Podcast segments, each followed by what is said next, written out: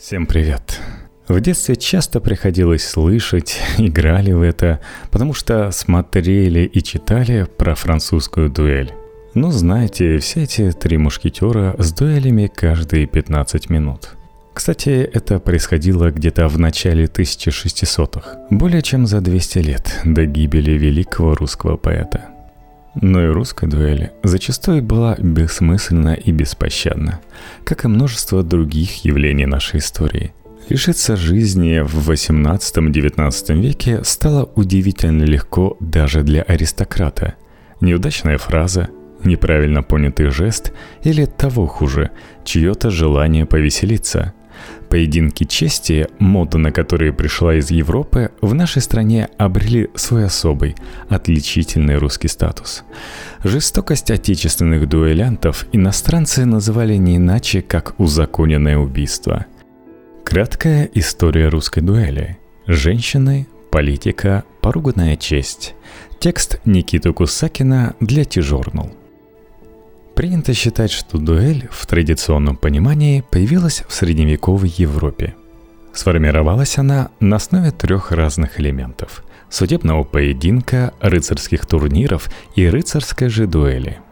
В Средневековье война была делом обыденным, поэтому военные явления активно проникали в гражданскую жизнь, чему способствовала деградация правовых институтов – когда две стороны во время суда не могли предоставить достаточно доказательств своей правоты или неправоты оппонента, приходилось прибегать к открытому поединку между ними. Победитель выигрывал процесс, а проигравший, помимо прочего, должен был заплатить штраф или потерять руку за лжесвидетельство, если оставался в живых – Считалось, что выиграть в таком поединке силой и ловкостью невозможно, так как Бог не даст проиграть тому, на чьей стороне правда. Средневековые состязания рыцарей, несмотря на всю обрамлявшую их помпезность и праздничность, несли в себе и глубоко практический смысл – отточить боевые навыки и продемонстрировать окружающим свое мастерство. Сопровождавший их церемониал также отразился на дуэльной традиции – Кроме того, существовал еще один конкретный вид поединка, который назывался рыцарской дуэлью. Тут уже благородные мужи не оттачивали навыки, а решали возникшие между ними противоречия, причем без всякого суда. Бой проходил на специально огороженной площадке, а решать конфликт таким способом могли только представители знати – в случаях судебного поединка и рыцарской дуэли каждый из оппонентов мог не выходить на площадку, привлекая для этого другого человека. Как правило, это был родственник или друг. Хотя существовал теневой рынок чемпионов, от английского «чемп», так именовали место битвы. Что характерно, весьма часто влиятельные люди просто-напросто принуждали участвовать в поединке какое-либо зависящее от них лицо – Примерно в 15 веке в Европе сложилась практика дуэли в ее традиционном понимании.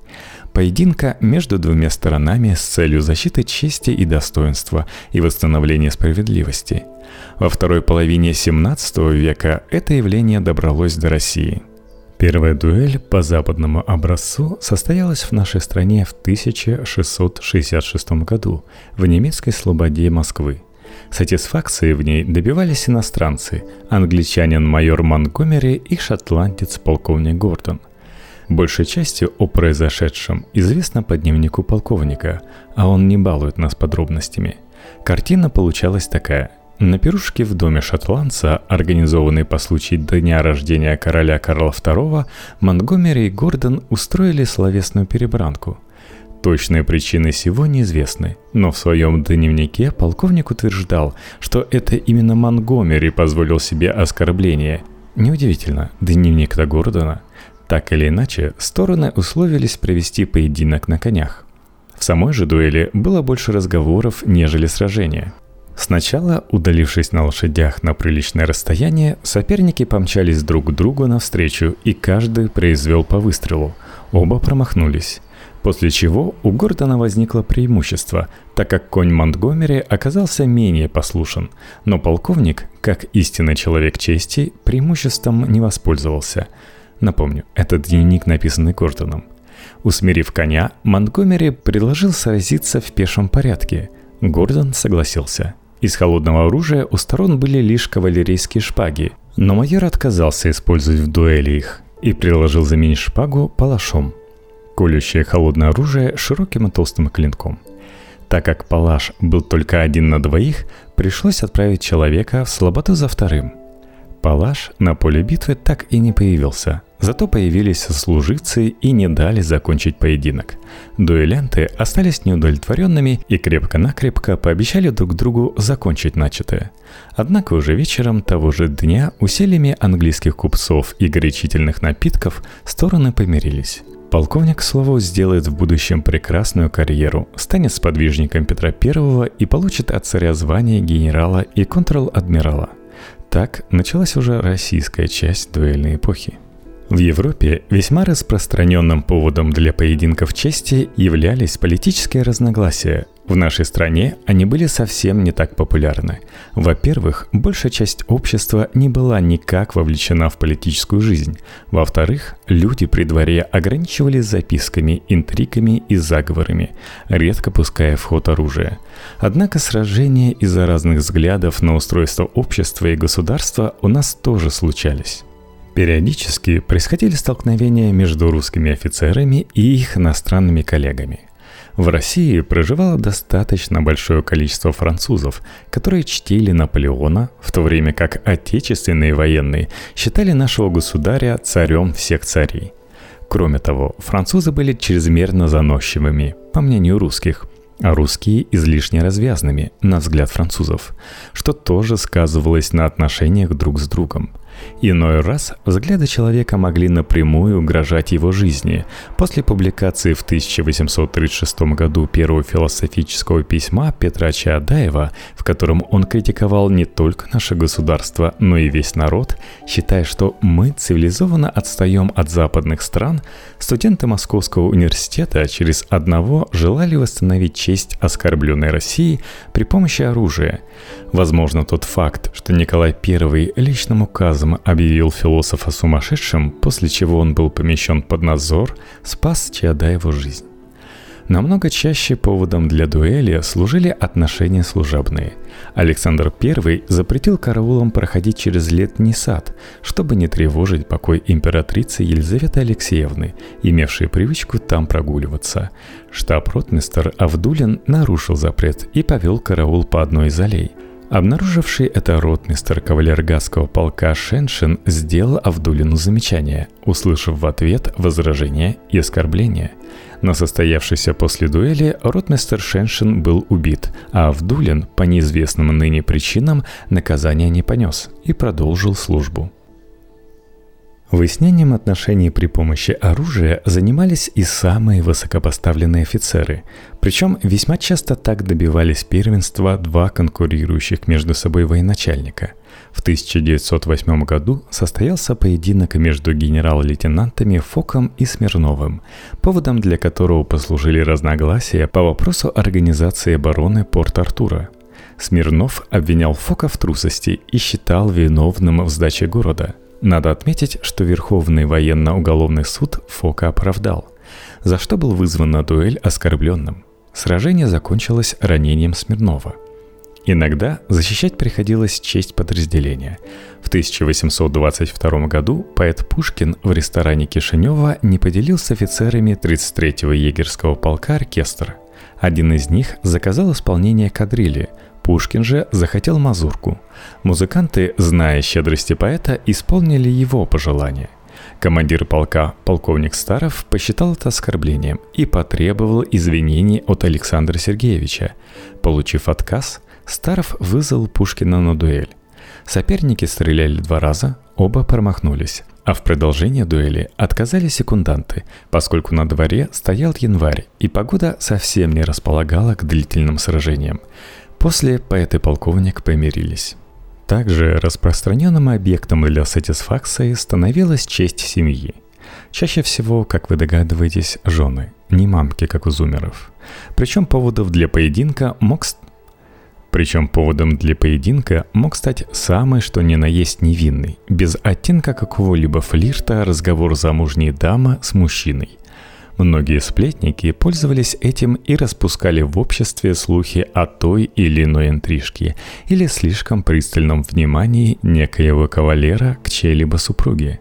В результате случался смертельный бой, который играл на руку сплетнику – Однако, в случае наличия у жены вполне себе реального любовника, далеко не всегда муж вызывал последнего на поединок.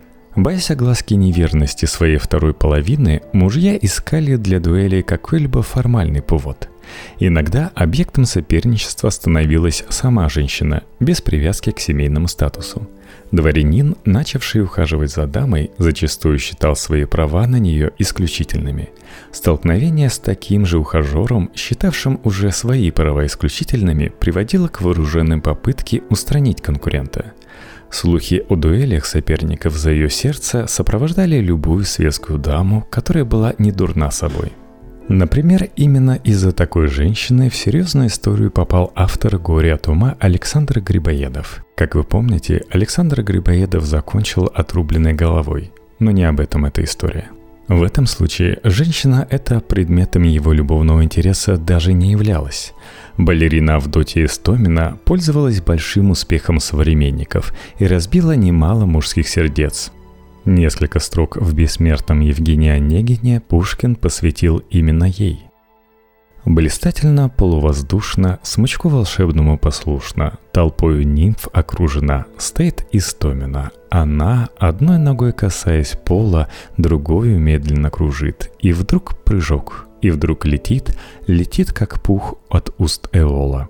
То стан совьет, то разовьет, и быстрой ножкой ножку бьет. И вот ходил у Истоминой в любовниках некто Василий Шереметов, а параллельно о танцовщице тайно вздыхал граф Заводовский. Поссорившись как-то с Шереметьевым, Истомина уехала к подруге.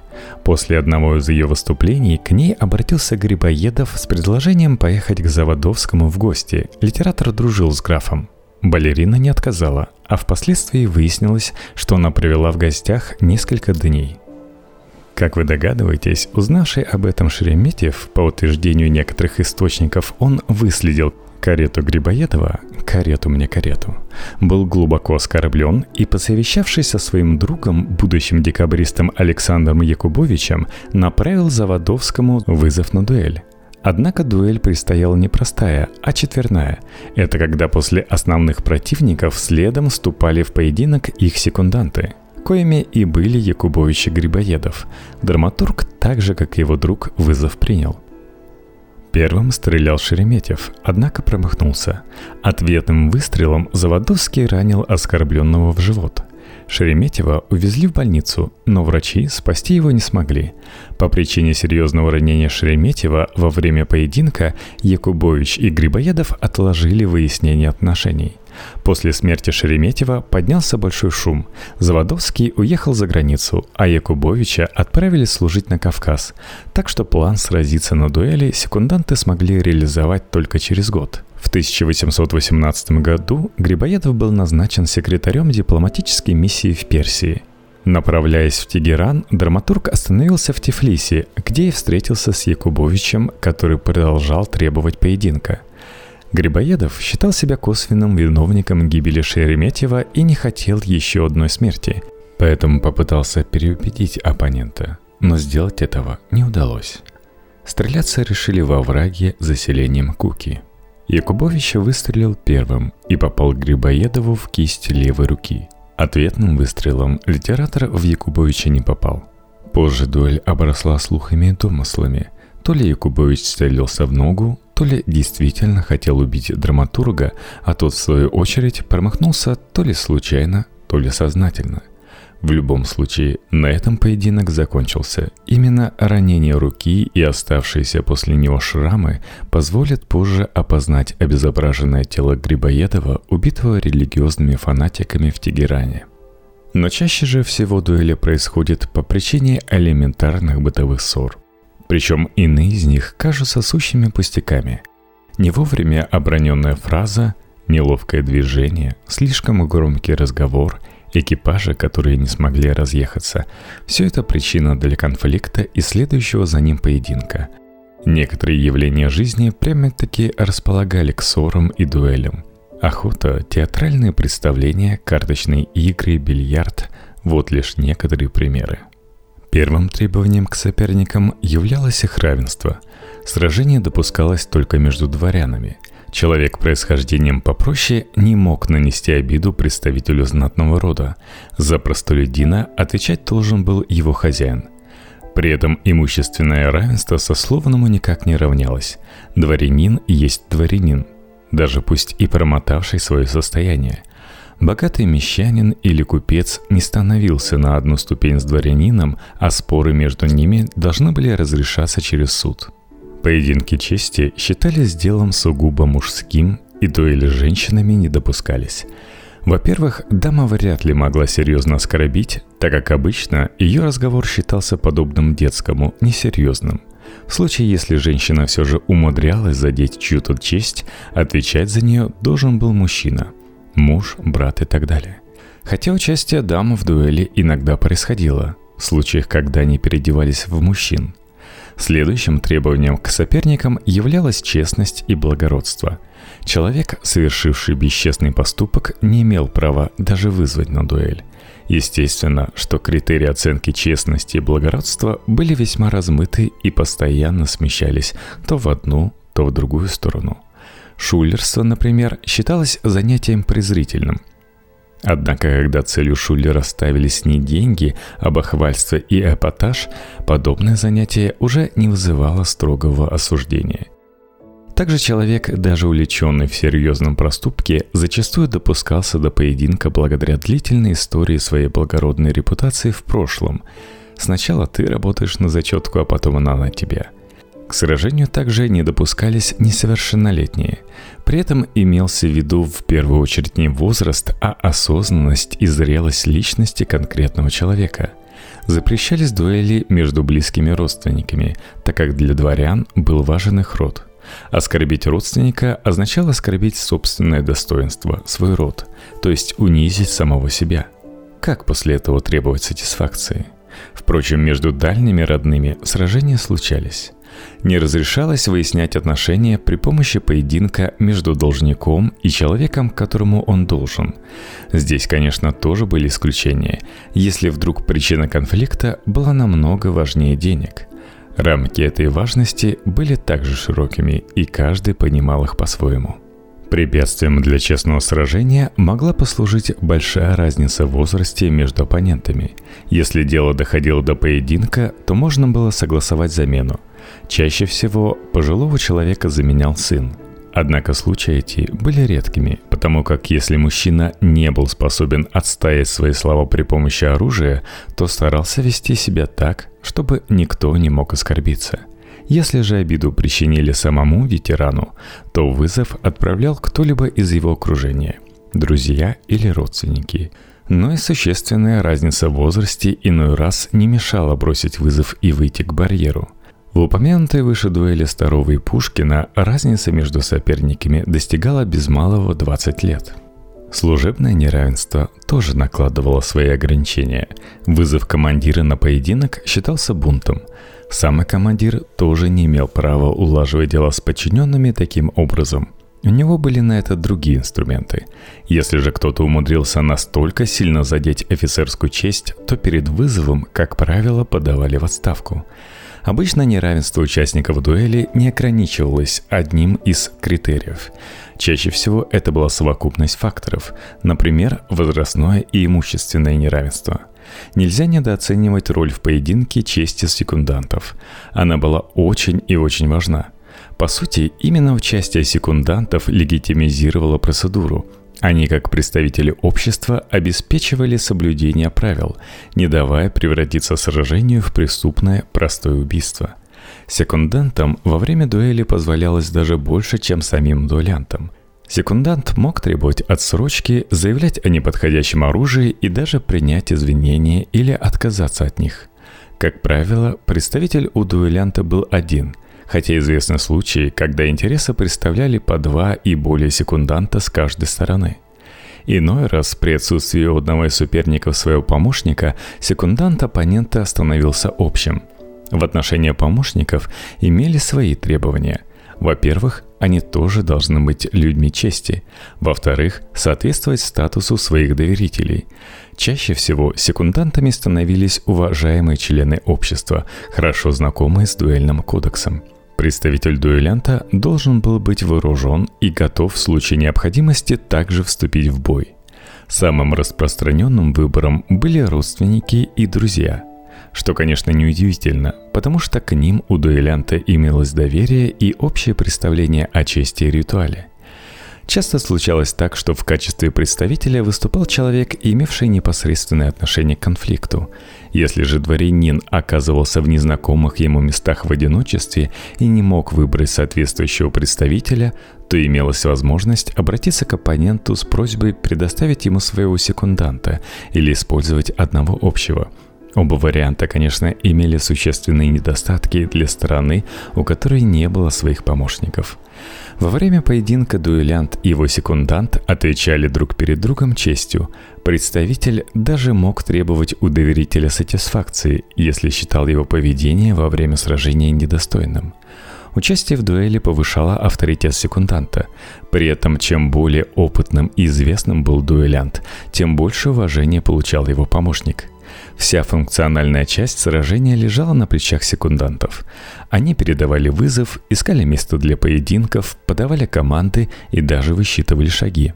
На всех этапах, вплоть до начала сражения, секунданты должны были пытаться примирить оппонентов, причем независимо от желания последних.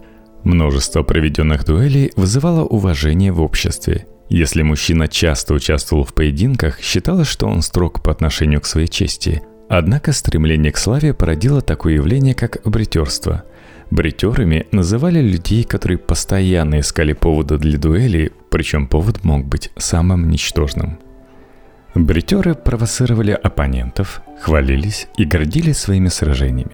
Как правило, они отличались хорошим владением оружия и крепкими нервами, что неудивительно, ведь иначе множество поединков просто не переживешь.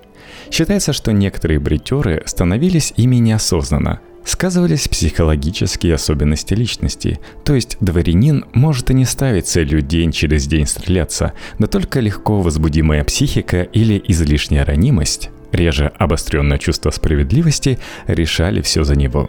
Настоящие бритеры относились к чужим жизням так же равнодушно, как и к своей – в их глазах они не представляли особой ценности. Бритеры отлично знали дуэльные правила, и их часто привлекали к поединкам чести, как людей в этом деле уважаемых.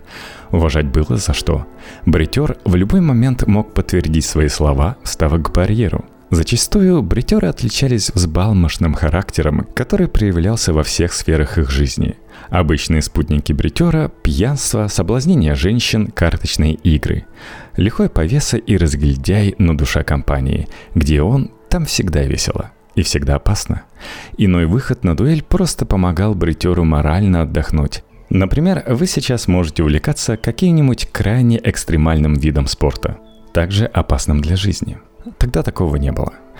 Однако встречались среди них и люди образованные и начитанные. Декабрист Лунин, мечтавший лично вонзить кинжал в Наполеона, например, знал пять языков. Одним из самых известных бритеров, без сомнения, был дядя писателя Льва Толстого, Федор по прозвищу «Американец». Описание его жизни неотделимо от легенд, которые сложились вокруг образа Толстого. Историки до сих пор спорят, что является правдой в биографии американца, а что вымыслом.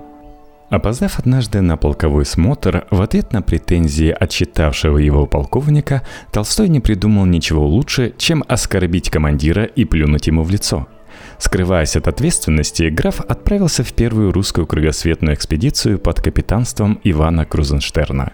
Во время путешествия он своим поведением успел так достать весь экипаж, что Крузенштерн не выдержал и высадил графа на Камчатке, оставив там одного – Несколько месяцев Толстой жил на Оливудских островах Аляски вместе с аборигенами, после чего добирался до Петербурга по суше. Именно за эту историю он получил прозвище «Американец». В браке, который он заключил с цыганкой, у Федора родилось 12 детей. 11 из них не дожили до своего совершеннолетия, что Толстой посчитал своей расплатой за бритерство. По памяти американца от его руки пали как раз 11 человек – Граф тяжело переносил смерть детей, ударился в религию, стал много молиться и посещать церковь. Перед смертью он успел причаститься и исповедаться. Похоронили Толстого в Москве на Ваганьковском кладбище.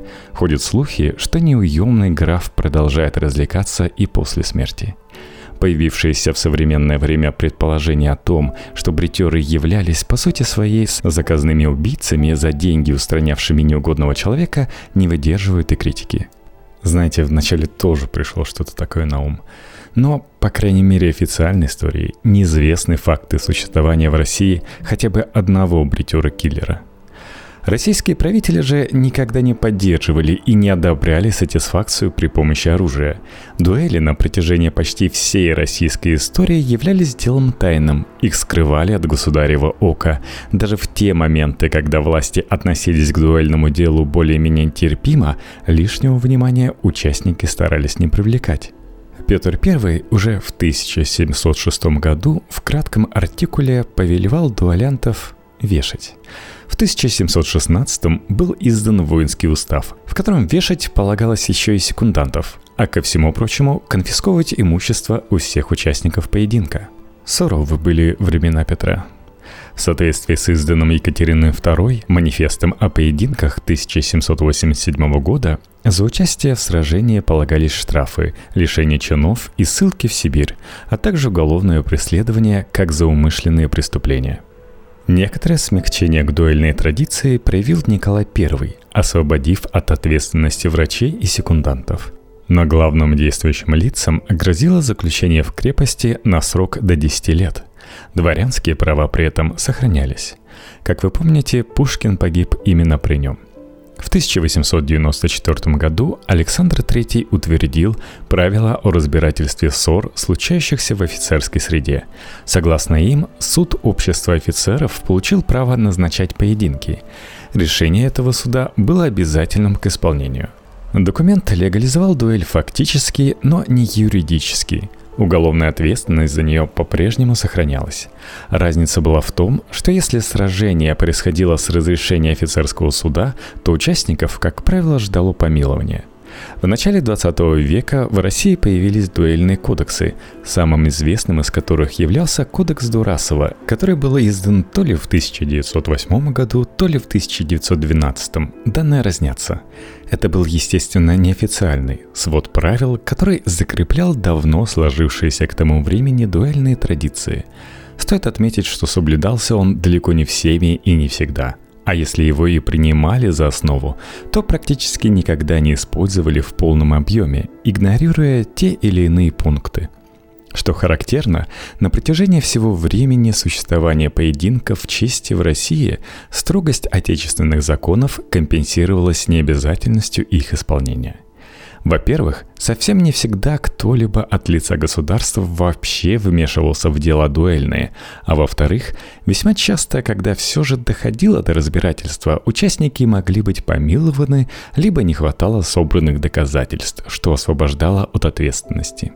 К моменту принятия Дурасовского кодекса дуэль становилась все менее и менее популярной. Романтический ореол вокруг нее испарился, в стране и обществе происходили масштабные изменения. Политика проникала в жизни людей, и случавшиеся еще поединки чаще происходили из-за политических споров, нежели из-за затронутой чести. После Октябрьской революции 1917 года дуэли окончательно ушли в историю вместе с дворянским сословием. При неверности жены муж считается оскорбленным. Различается неверность моральная и телесная. В первом случае муж считается потерпевшим оскорбление второй степени, во втором – третьей.